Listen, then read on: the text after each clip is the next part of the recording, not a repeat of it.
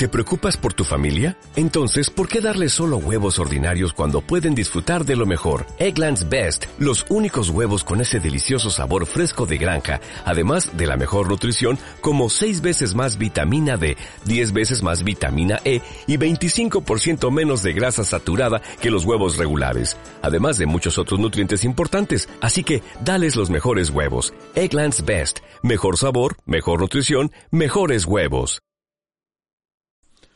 Muy buenas, ¿qué tal? Me llamo Raúl y soy un murciano encabronado. Y hay algunos términos que suelo utilizar, ¿verdad? Suelo decir esta gente tiene menos vergüenza que un gato en una matanza, o suelo decir un besi de fresis rojos. Pero el término que más me jode tener que utilizar es economía circular.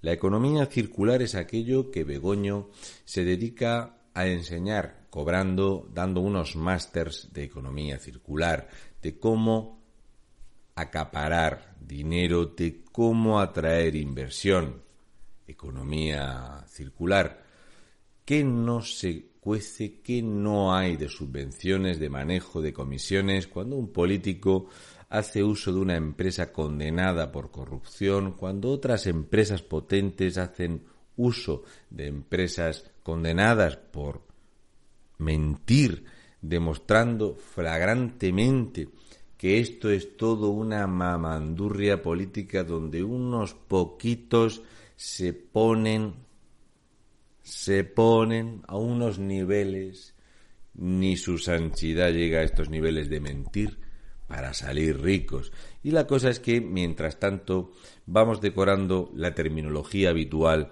con todo tipo de eslogans, y vais a entender enseguida lo de la economía circular. Sí, no dejaremos a nadie atrás. Qué gran eslogan, es así. También podemos ver esta empresa PwC, Prince Waters Coopers. Anteriormente se llamaba Coopers and Lybrand, pero eso poco tiene que ver con el eslogan o sí tiene que ver con el eslogan. Me gusta dejaros la información recordándome esas cartillas rubio donde con el lápiz seguías los puntitos y salía un elefante. Su santidad. El maniquí leedor de folios que ha venido a hundir España.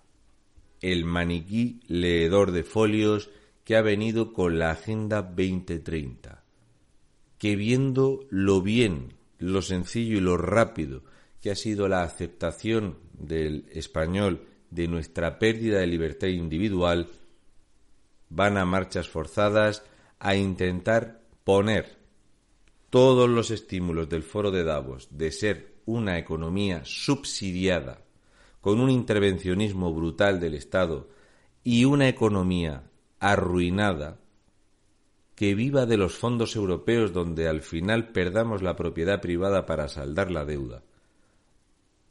Culpa de todos los españoles, porque toleramos muy bien la economía circular. Deloitte. ¿Qué empresa esta? Deloitte, sí. Si quieres que te auditen las cuentas y tienes dinero suficiente, Deloitte lo hará. Gobierno de España. Preguntas frecuentes. Ampliar el escudo social para no dejar a nadie atrás.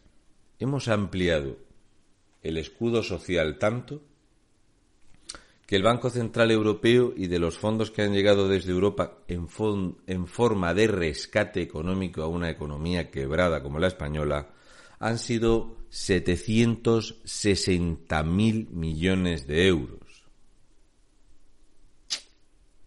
Sí, el robusto escudo social, pero ese dinero ha llegado a las personas, ese dinero, esa deuda que hemos acogido con tanto entusiasmo, ha servido para que no cierren las empresas, para que la gente no pase hambre, para que no estemos viendo un sistema sanitario que es una calamidad, un sistema educativo podrido y una gentuza política que no se están enriqueciendo a manos llenas. No, no.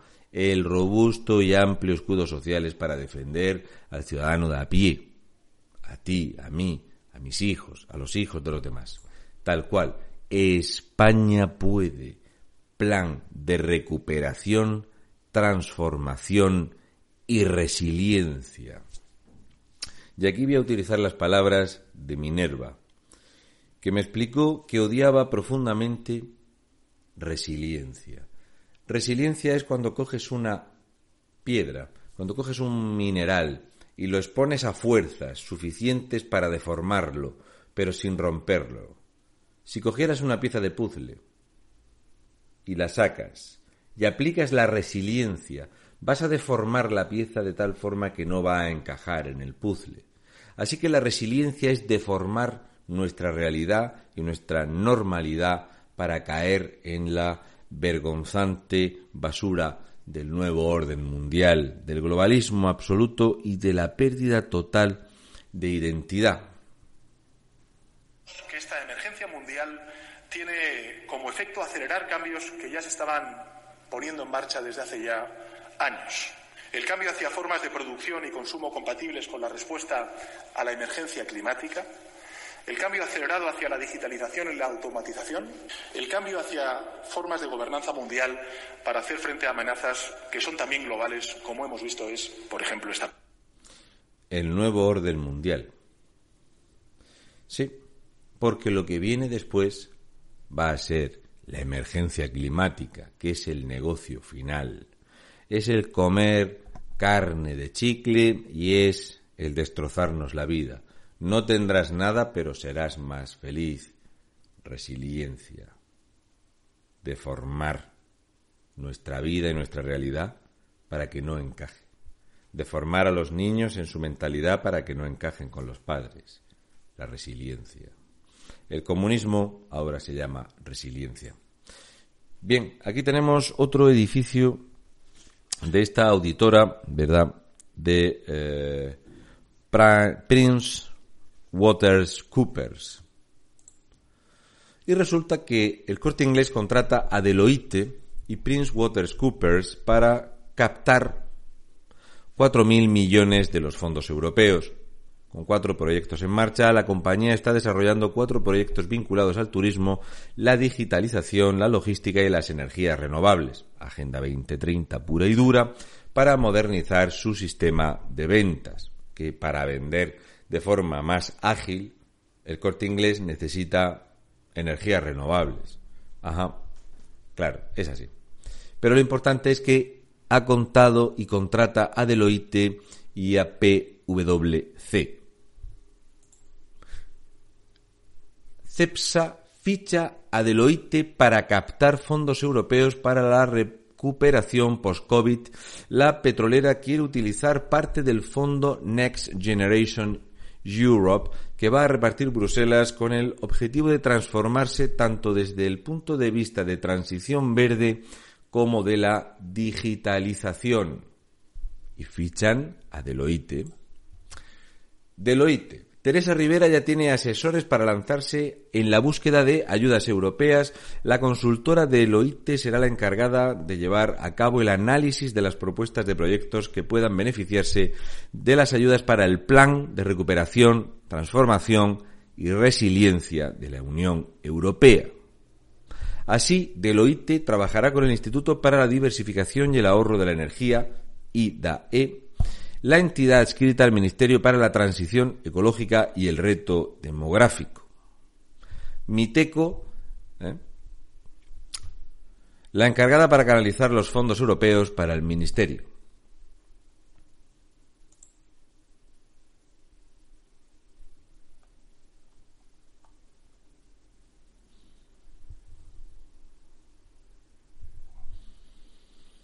Voy a leer unas cositas que tengo aquí al respecto de Deloitte y de PwC.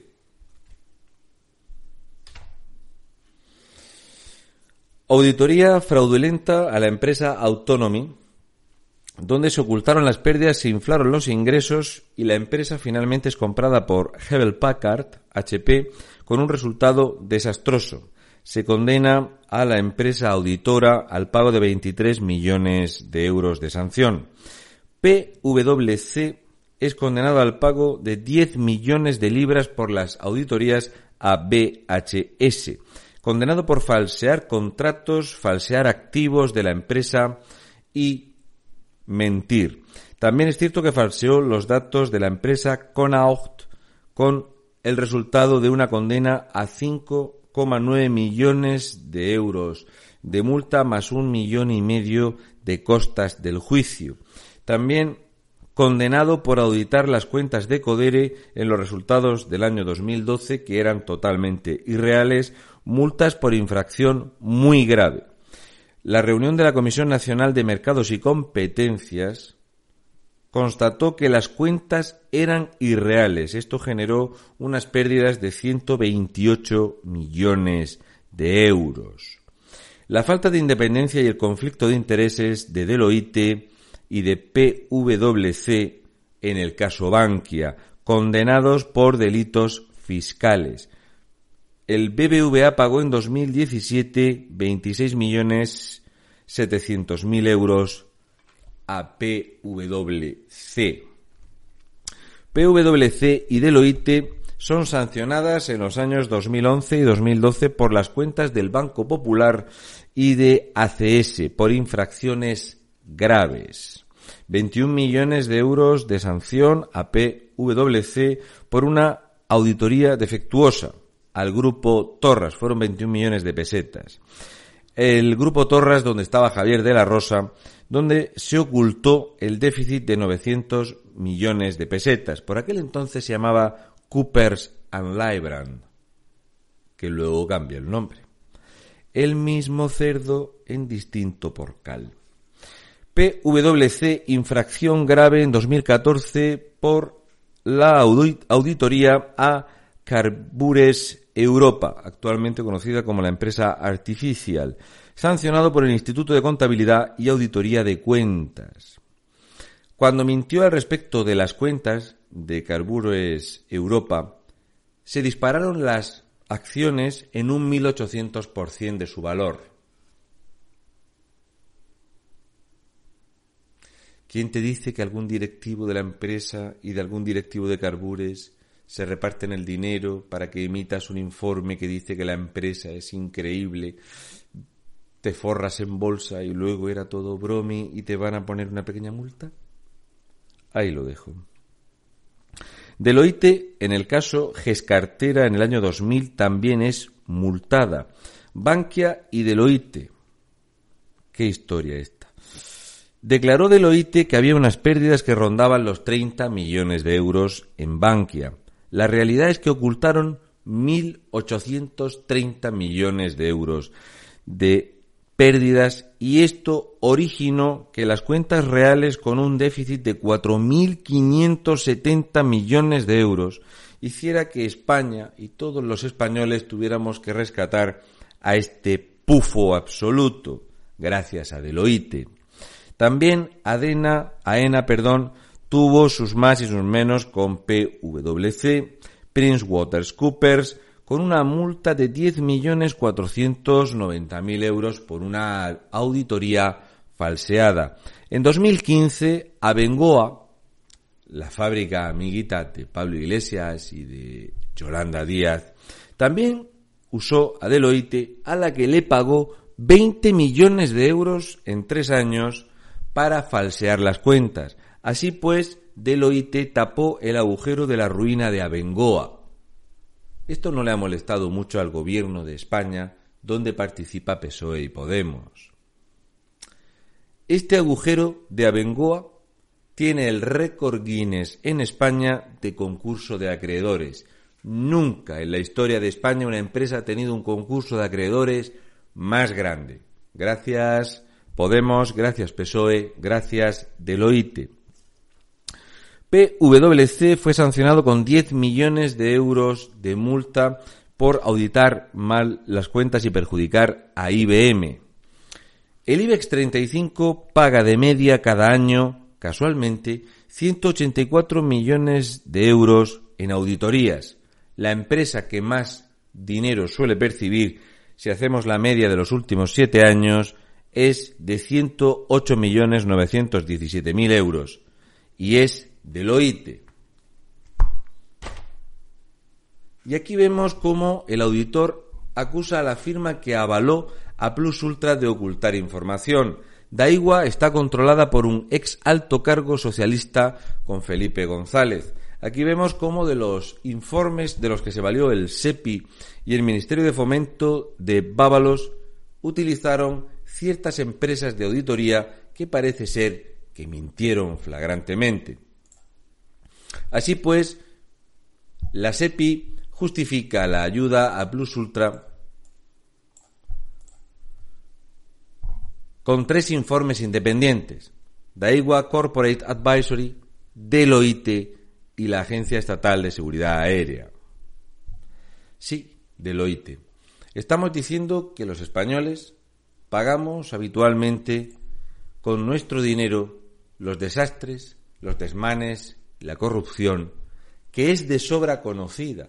Solo este gobierno, solo nuestro IBEX 35 y solo los socios de gobierno, que son un equipo solo PSOE Podemos, confían en empresas auditoras sancionadas, sancionadas, sancionadas y sancionadas por delitos graves, por mentir y, falsear los informes, que si tú les pagas bien, como tú le vas a dar, por ejemplo, como fue el caso de BBVA, 26.700.000 euros y te van a condenar a pagar 10.900.000, ¿qué más te da falsear las cuentas si vas a seguir estando en la economía circular que arruina al ciudadano de a pie, mientras esas élites que ampara el socialismo y el comunismo, acaparadores de poder, mientras esas élites de ladrones y golfos siguen con sus coches, sus escoltas, eh, sus Falcon y sus maravillas de viviendas en Galapagar, mientras ellos nos mienten, nos usan